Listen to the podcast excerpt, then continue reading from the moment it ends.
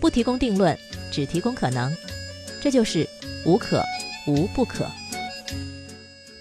嗨，大家好，我是马青，欢迎收听《无可无不可》。如果还没有订阅我的节目，可以先订阅再收听，这样就不用错过每一期内容啦。同时，也欢迎在收听节目的过程中，在评论区留下你的想法。如果觉得节目还不错，也欢迎你分享。前阵子，好些人在转发几幅漫画。画上是鸭子们在排队测核酸，那还有一支队伍呢在排队斩鸭子，有的人还排错了队。这几幅漫画对南京人来说太形象了，特别是斩鸭子啊，这个是南京人生活的常态。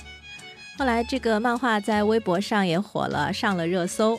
就还有外地人说，哦，过分了啊！作为鸭子去鸭子店要斩半只鸭子合适吗？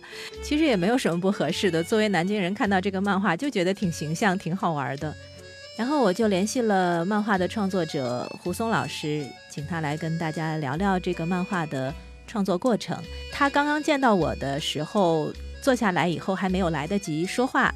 他就先问了我一个问题，说我的那个话筒是什么样的？其实我当时不知道他为什么要问我这个问题。然后他一边在跟我说话，一边拿着纸在写写画画。过了一会儿，真的就只是一会儿，他把他画好的东西给我看。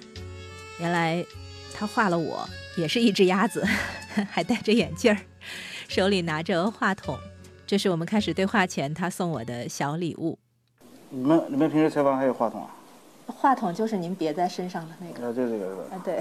您的工作跟这个画漫画有关系吗？我原来是在大学里面教美术系的，然后后来我就想自己搞点作品做做，然后就就就跟了几个朋友，然后就到这家公司来，就开始做游戏。然后后来我们公司转型做做体育了，然后做一些这相关设计工作。看您的那个微博上有教小朋友画画的，就一直好像这个没得对。画这个东西呢，是属于就是平时喜欢画些随笔、速写。就当就当练练，然后正好这次疫情，然后我就把这个东西，就是自己感受的东西，然后把它画成这种东西。因为您画的特别早嘛，就是刚开始，我们那时候刚开始搞测核酸的时候，就看到您画这个。对对对对对，这个送给你，这个画的就是你自己。啊，真是。哦，好好玩。他说不晓得这个你们这个采访是拿什么话筒？他像他们就一个 N N B S 个什么？呃，那您也给我画个 N B S 吧，因为我们也是 N B S。谢谢谢谢。这是我。就这样子，因为我们是电台嘛，所以就是想得请您来解释解释，就是您描述一下这个漫画，因为我们的听众是看不见的，但是他们能去找。呃，这张是先出来的，然后后来就是就是这张，其实我两个是同时发，只是我先把这张发上去了，啊，这张先发发到发到朋友圈里面，然后那个朋友圈一下午就全部是转发的。这边是。鸡鸣汤包是咱们就老的一个老字号，对，然后这个是楼下真有个鸡鸣汤包。哎，为什么是后宰门鸭子？咱们南京不是很多就是什么水西门鸭？因为我住在后宰门，我因为我是土生土长南京人，就是包括我我的太爷爷就是也是在南京出生的，就在南京已经将近估计有一百年了家里面，所以对特别是对后宰门那块土地就是。所以你的这个场景其实是你后宰门那边的那个那个对对对，就是这个场景啊。没有后宰门鸭子店，把后宰门写在这个上面。这个这名字写到上，然后这张画里面就是我相信就是很多这次只要经历过核酸检测的朋友都都经历过这个，就叫你头往前来点，嘴巴张开啊，就这种状态。然后包括搬到搬到小板凳的，啊，这是我家老婆，比如这是我。啊的这个是你。啊，这是往前坐的，头往前伸的，就是这种状态。嗯嗯。然后我是真看到有推轮椅过来的。这个轮椅的就是你真见到的。对，真见到的，就是老头扶到推到老太。其实其实我当时心里面就在心就在想，其实。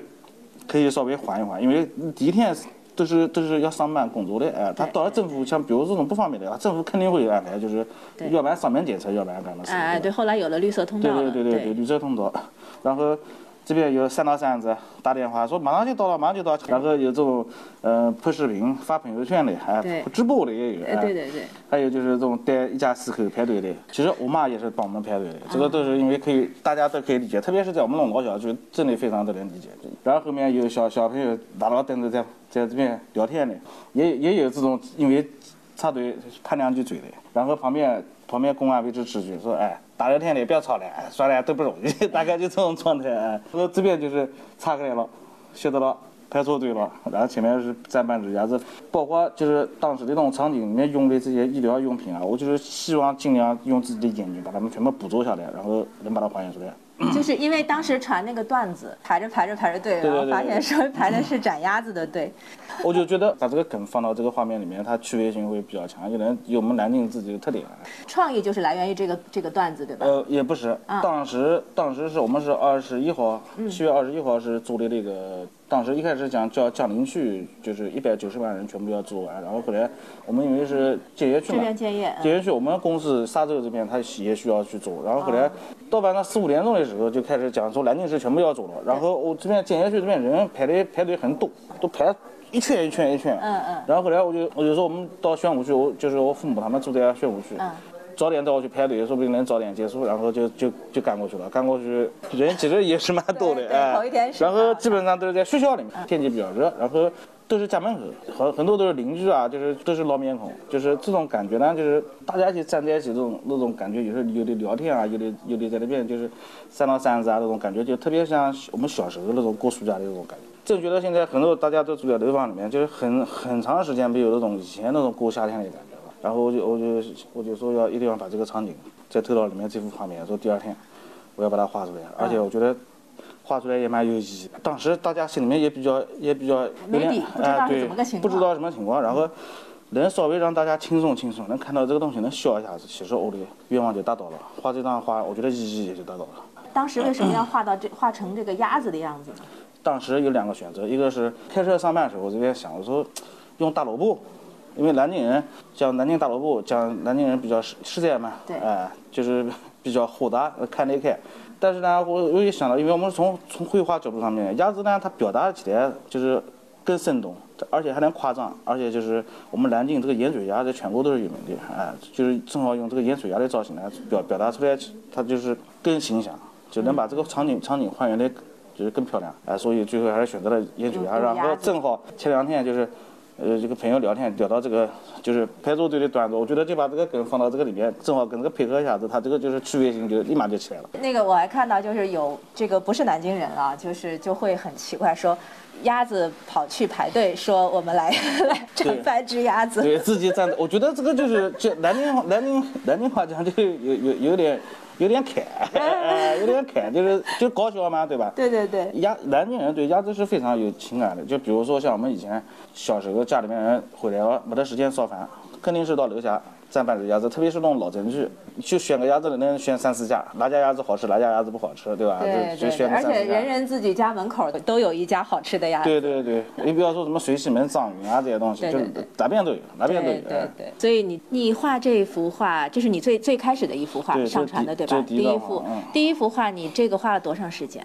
三个小时样子，就是中午休息的时候画的。创意晚上我就大概有个思路了，然后那赶快动手画，就不要不要等了。就我们平时画，只要是搞美术的，我觉得正常都会有个习惯，就平时花钱速写，记录一下子随笔，记录一下自己平时的生活，然后正好有当年练手。哎就是这个是第一张对啊，好多网友就讲说是就是想看鸭子店这边的，就是这个，就是就是您刚才说的，这个是视角的问题。对对这张视视角是排这个检测核酸的视角。对对对然后呢，它的背景是斩鸭子的事。对对对对然后你现在是要再画一幅，换一个视角换一。个角度，但是就是场景其实是一个场景。这个就是我记忆中我们楼下鸭子店的老板娘。哦，这就是老板娘的样子胖的，哎，呃，然后胖胖的，然后是短短卷发。他哎，他会跟你讲，哎呀，这么大的儿子都长这么大了，就这种。基本上我们一般开，要不然就是哎，老板给我占个占个后铺，要不然占个前铺，哎，就是这种样子。呃，然后大个鸭头，呃，然后把带了鸭丝尖，这个就是那只倒霉的排座队的鸭子。对写到了排座队写到了突然 突然反应过来了，后面的这个比我一个大妈，哦我的妈，吓我一跳。这边好多人在旁边看，可以这个队排的是啥？就是就这种状态，就是，呃，包括包括像把鸿星尔克、蜜雪冰城这些感觉穿了个鸿星尔克的这边店家也是。哦蜜雪冰城嗯。嗯因为这是我们自己中国良心企业，我们把这些梗全部带进去，包括前两天喝，就是前两天也喝两个那个，所以这旁边写南京挺住，河南加油。对对对这是第二张。对。然后过了两天，但那个扬州的疫情，因为因为我的外婆就是扬扬州扬州那边的，我是我属也算四分之一个扬州人，所以扬州它那边的疫情呢，我们作为南京人也非常关心。对。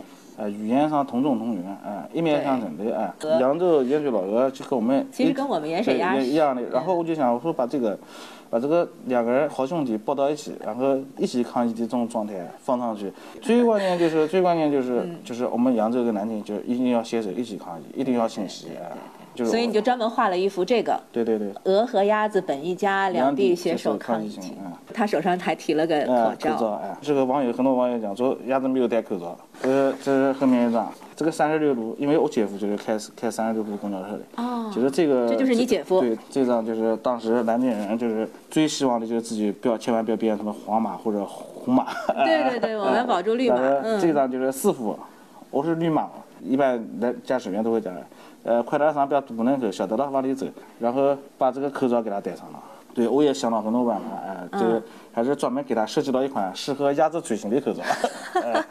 对，他的嘴是对，就是。因为因为你如果戴那种平的话，就是这张话会立马就是就是就就不是鸭子了对，就逊色很多，哎。对，这张也是的，这张其实就是这么多天，南南京已经二十多天了，坚持下来蛮不容易。我就决定给就是我们这次所有抗击疫情的人员，包括南京市民，创作一幅这个这这这这个画。这幅图是把您所看到的这些相关的工作人员都绘制在一张对对对，图上了。是的，这边是街道工作者，拿着温度计，来来来做核酸。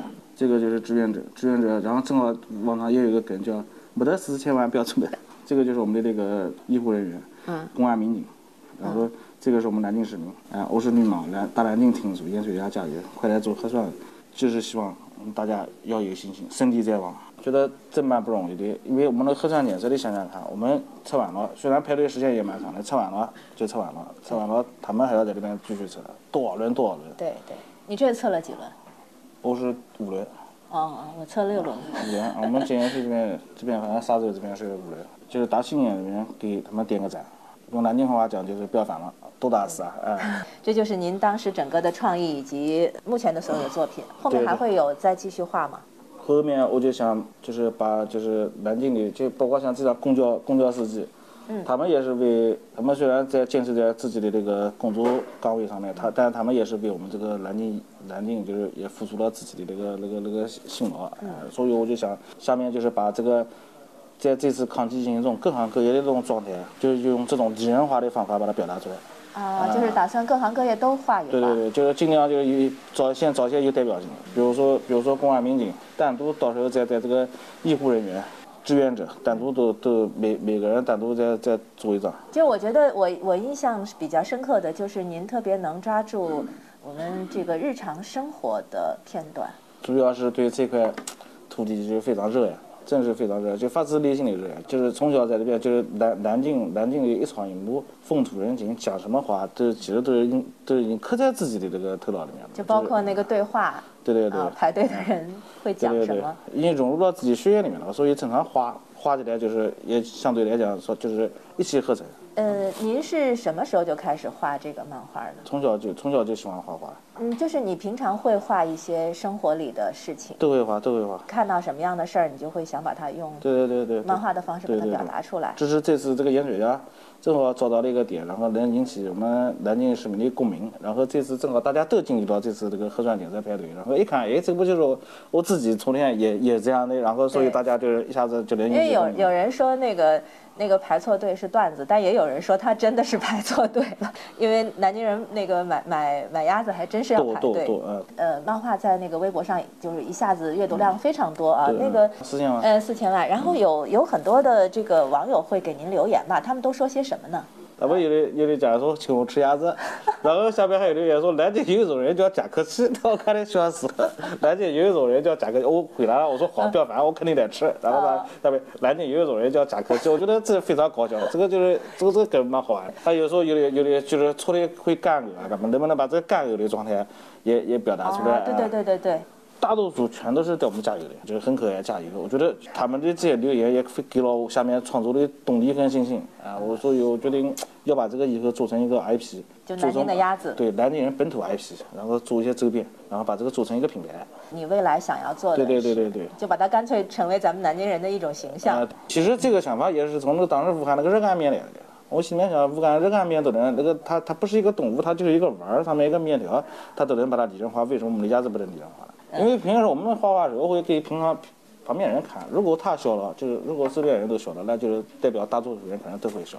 我到时候可能会把它形象具体具体丰富起来，就就有只鸭子，可能就是你自己家呃家门口的旁边一个大哥，旁边一个爷爷，哎，旁边一个大婶，哎，旁边一个小孩儿，小孩儿他有好几个小朋友，就把它做成一个像那个社区化的一样的东西，然后讲述就是讲述我们南京老百姓比较接地气的自己的故事。可能有很多的有很多的家长就是喜欢让孩子去学绘画。您那会儿学绘画的时候，家长也是特意去训练呢，还是会觉得你这是不务正业呢？我从小，我从小就是我是属于那种，什么语文书、数学书上面只要有空白的地方，全部都画满的那种小孩。只要我坐的课课桌椅上面，包括墙上面都画那种，就是真心是对画画是比较就热爱的。嗯。后来到了就是美，就是专门学美术专业的这个学校里面，我的老师他是个中国画画家，是个是个老画家。他当时可能就不太理解，就是这个漫画、动画这个是个什么东西。他当时就跟我讲，因为我画这个上面，他算是算是就是画的还还可以的。然后他就讲说。你画这个东西好像没得什么太大用处，因为因为正他们理解的绘画好的以后就是画中国画，或者画油画、西西洋画。但是后来就是第四季日本的宫崎骏、大友克洋，对吧？就是那些那些那些就比较厉比较牛的，包括游戏行业全部进入中国市场之后，嗯，这个就被称作第九艺术。就是各个大专院校后来就发现，这个不管是就业啊，还是就喜爱程度啊。他他可以单独分类成另外一个为另外一种艺术，就所以全部来开这个专业。后来后来因为没有什么师嗯师资力量，然后后来我就在那边从事了很多，就就到大学里面就是从事了很长时间的这个动画漫动画系跟漫画系的教学，啊，就包括我现在这个团队有很多都是原来教的学生，现在就培养起来就跟跟到我一起工作。这会儿就不会再有就是觉得对对对，所以现在现在就是就开明路了，现在就是只要小孩喜欢，说不定他就能闯这条路出来。就是我这边还有还有还有个家长，他小孩喜欢做模型。我说我说这种原型师在在日本在国外也很有名，但是现在在他们眼里面看来 看来看起来可能也是就像我当年的一样不务正业。但是呢，就是说我有时候跟他们家长讲，说不定他就能像我当时当年那样子，就是能把这条路给就是开辟出来，说不定他就是一个新兴产业。当然这个东西就要靠自，确实要自己要十分的努力，要做到金字塔金字塔顶端，你才能出来。但是出来之后，就是那种成就感是非常强的。我小时候就一点大的时候，人家小朋友都在外面玩，都在外面玩，然后我就拿到笔在那边画画。然后他们说：“哎，胡松，跟我们一起玩。”到你整天画画的是你你你学校里面作业写完了，课上完了，你还画画，你不累吗？然后我说不累。我说我觉得这个就是放松啊，就是这个就是要感兴趣，兴趣是最好老师。胡松画鸭子，把自己的漫画和他自己画上了热搜，看上去好像是一次偶然。但是听他讲自己小时候这样喜欢画画，并且一直坚持绘画，所有的偶然背后都有必然。好，结束今天的节目，欢迎订阅、评论、转发，下期节目再会，拜拜。